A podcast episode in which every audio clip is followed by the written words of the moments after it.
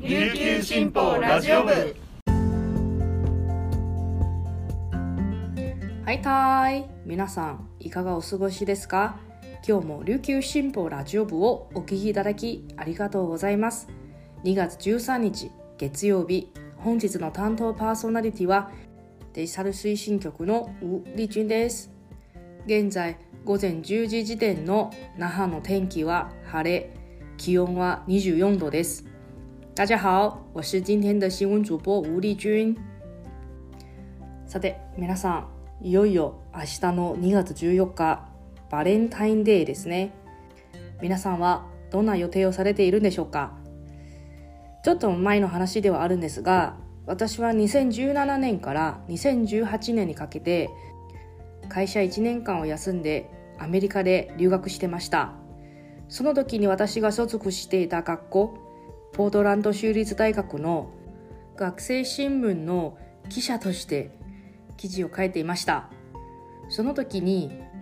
私はちょうどバレンタインデーについてアメリカ日本そして韓国のそれぞれの事情について書いてみました。2018年のことではあるんですがぜひ皆さんに紹介したいと思います。アメリカではバレンタインデーっていうのはカップルがチョコや花などを送って愛情を伝え合う日とされているんですが日本では皆さんご存知のように多くの女性が男性にチョコレートを送る日です。バレンタインデーから1ヶ月後の3月14日は男性が女性にお返しのクッキーなどを送るホワイトデーがあります。さらにですね韓国では贈り物などを受け取れなかった独身男女が4月14日に黒いタレをかけたチャジャンミョン韓国風パスタを食べるブラックデーも存在します。皆さんは今年の2月14日3月14日さらに4月14日それぞれどんな風に過ごされるんでしょうか？楽しみですね。はい。それではこの時間までに入った沖縄のニュースをお届けします。はじめのニュースです。美味しく食べて可愛く飾って14日のバレンタインデーに向け那覇市雲地のデパート流房は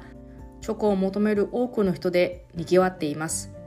食べた後にインテリアとして活用できるパッケージのアフターユースが今年のトレンドです。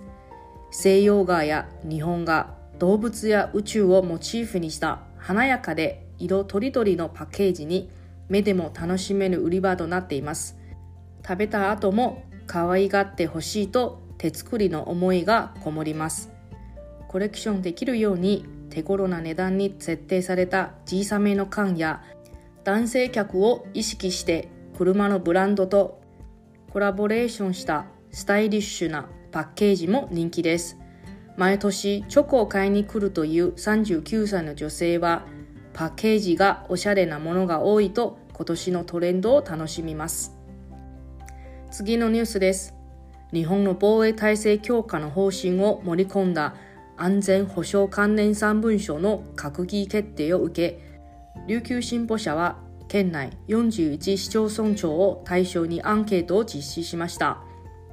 南西諸島への自衛隊配備強化については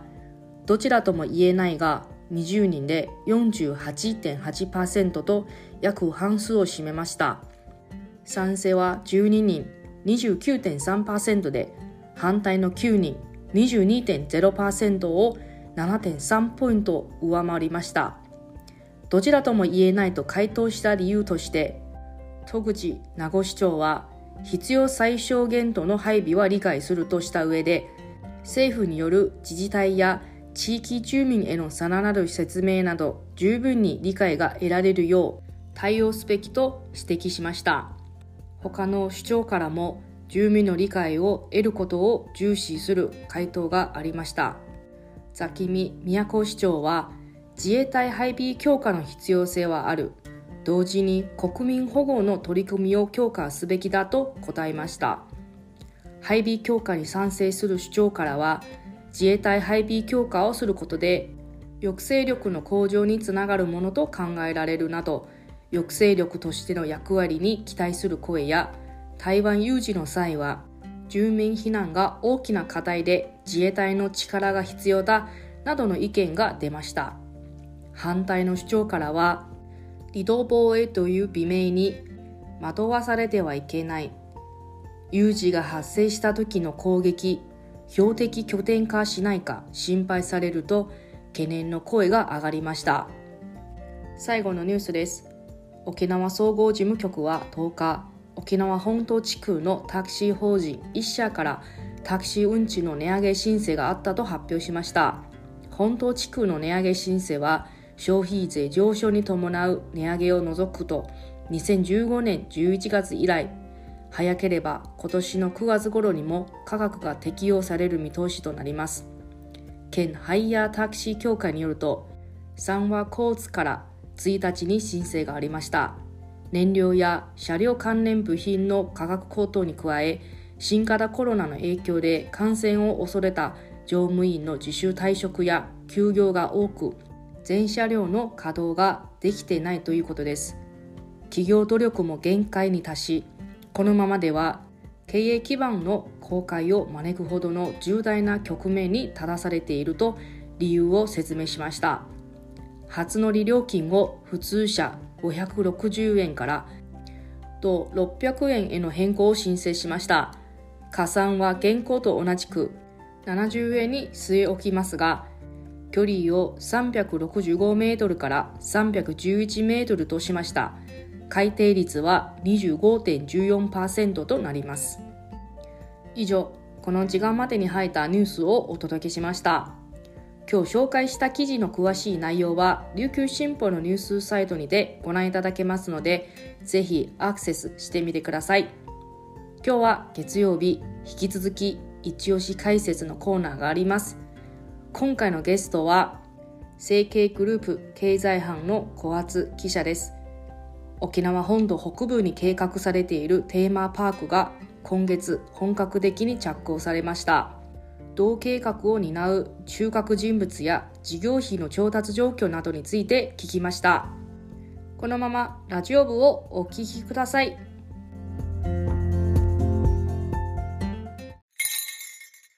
琉球新報読者は無料って CM 読者じゃない私にはいいことないのでしょうか？というメールが来ていましたが安心してください。スマホパソコンでサクッと読めちゃう琉球新報デジタル。あなたにもおすすめしたい理由がちゃんとあるんです。詳しくは新報デジタルで検索。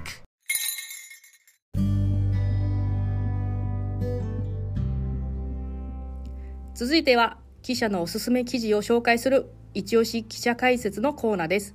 パーソナリティはデジタル推進局デジタル編集グループのウ・リージュンが担当します。大家好そして今回の解説は編集局成形グループ経済班の小発智也記者です。はい、よろしくお願いします。はい、えー、小発記者よろしくお願いします。はい、よろしくお願いします。はい、えー今日は紹介する記事沖縄北部テーマパーク県内から出資も。総事業費600億円超。開業は2025年前後。はい。まずあのー小厚記者にお聞きしたいんですがはい、今回の記事はど、えー概要を教えていただけますでしょうか？はい、えー、本島沖縄本島北部の、えー、中陣村と名護市に、えー、またがるあの旧ゴルフ場ゴルフ場跡地ですね。まあそこの方であの北部テーマパークのあの計画がされておりまして、あのそれがあの来月ですね、2月の、えー7日にですね、えー起工式を実施するということで、あの本格的に着工することが分かったという内容ですね。実際にどんな会社がこの計画を、担う予定でしょうか？はい、えーこちらですね、あのテーマパーク事業は、えーコンサルティング会社、大阪にあるコンサルティング会社の刀という企業があの中心になってきたあの沖縄初の、えー地方創生プロジェクトとなっていまして、刀が中心に、えージャパンエンターテイメントという、えー準備会社を設立しましてでその中で、えー県内企業だったり県外企業が、えー出資をしています。で、えーそのジャパンエンターテインメントが中心となって、えー北部テーマパークの事業を今進めている最中ということですね。なるほど。あのー少しちょっとあの深いあのー質問をしたいと思うんですが、はい。今先ほどあの刀っていう会社とそしてジャジャパンエンターテインメント社っていう会社2つの会社があるっていうふうに説明をされたんですがはい。実際にそれぞれどんな役割を分担役割を担っているんでしょうか？あの先ほども言ったようにあのもともと、えー、刀という会社が、えー北部テーマパークのアイデアを持っていましてでそのあの刀を中心に、えージャパンエンターテインメントという会社が、えー設立されました。でこの、えーあすみません。元元に戻すと、えー刀という会社はあのマーケティングの会社で、えーそれの社長というか CEO を務めている森岡剛さんという方がいるんですけどこの方はあのかつてあのユニバーサルスタジオジャパンの、えー何ですか落ち込んでた時からの回復というのにを手掛けた方で、えーそえーまあ、かつてはそうですね。あの刀を作った後になるんですけれど、えー丸亀製麺の、えー業績回復だったりですね、あのーになっていました。で最近ですと、えー長崎の、えーハウステンボスうん。が、えー確か、えー外国企業に、えー経営があの経営権が移ったと思うんですけどその業績回復をて手伝いを確かしている最中だったと記憶してますね。へえすごい人ですねあの森岡さんっていうのは、あの小松記者が書いていた記事の中にも実際にそのユニバーサル・スタジオ・ジャパンも、えーまあ、沖縄にも進出計画があったということでその際に森岡さんも関わっていたんですね。そうですねであのやはりあの関わってたっていうところもあってその沖縄の魅力というのも知ってらっしゃる方があのここから新たな観光というものをあの作り出していきたい。また沖縄の振興発展にも関与していき携わっていきたいというような思いがあって、まあ、今回の北部テーマパークというあのプロジェクトが、まあ、あの生み出されたと。いうことになると思います。はい、あの先ほどの記事にも少し戻りますが、えーこのテーマパーク自体が総事業費600億円も超えるということですね。あはいそうですね。今は実際に現状はどうなっているんですか？そのまあ資金面の調達っていうか。はい、600億円から700億円という間というあの間がまあ事業資金というあの見立てのようなんですけれど、うん。えー昨年沖縄県内のあのイベントといいますか沖縄振興開発企業高校さんの、うんうんえーイベントの中で、えー森岡さんが、えー講演に立たれていました。でその中でうん。このテーマパークの話が上がってであの資金調達のうんうん。あの目処がついたというような内容のお話をされています。へえ、まあ、今回はですねえー600億円から700億円の、まあ、その程度であの実際に沖縄県内からも出資されてるんですね。どういう企業たちが出資されてるんですか？はい、あのまあ、具体的に言いますと、えーエスコンさんというあのファンドを運営する会社がありまして、うん。でそちらがあの沖縄県内の、うん。で出資をしたい北部テーマパークに何かしら、あの参加したいと思っていらっしゃる方々のあの受け皿となる、えーうん。ファンドを、うん。えー昨年の6月に立ち上げました。うん。で、えーその中で、えー出資を募ったところあの、まあ、合計でいうと,、えー、と確か24社ですかね。であの15億余りうん。の、えーお金が集まったということになるそうです。へえ24社に15億。これは県内を中心にということでえー資金が集まったんですはい、よね、県内あの一部県外もあるそうなんですが、はい。あのほとんどがあの県内企業というふうに伺っていや県内の企業だったり投資家というふうに伺ってます。あのー実際に今経済部には所属されている小松記者から見るとこういうふうにこの県内企業も積極的にこんな15億円も集まったということでこれはどどういう意義があるんでしょうか？意義としてはですねあのやはり北部テーマパークは沖縄で、えー、生まれる新しいエンターテインメントということなので、うん、やはりあの沖縄の人がいかにこの事業に関わるかっていうことが大事だと、まあ、ジャパンエンターテインメントの方としても見ていますしでその受け皿をやはりエスコンさんも作りたいというところがありました。でやはりそういう窓口を作ることで窓口というか受け皿を作ることでより事業に対して県民が参画しやすい、ま、もしくは参画するというあの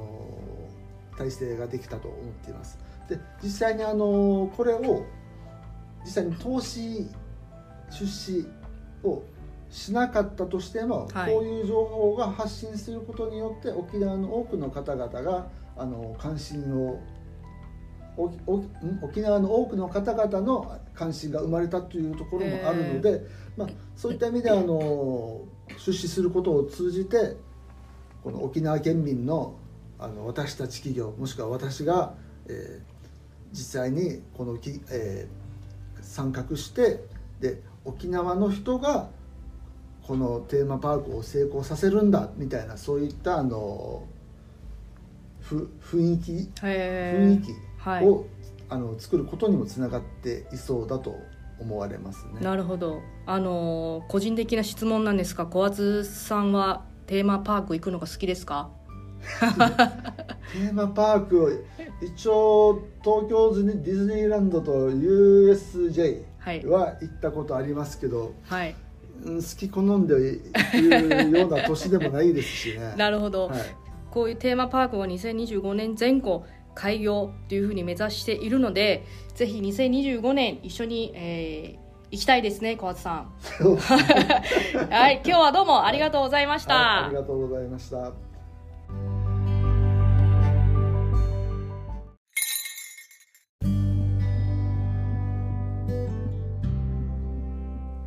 本日の一押し解説いかがでしたでしょうか？記事の方も合わせてぜひチェックしてみてください。そしてラジオ部へのご意見ご感想を募集しています。概要欄にあるメールアドレスまでお寄せください。最後までお聞きいただきありがとうございます。それではまた。再见。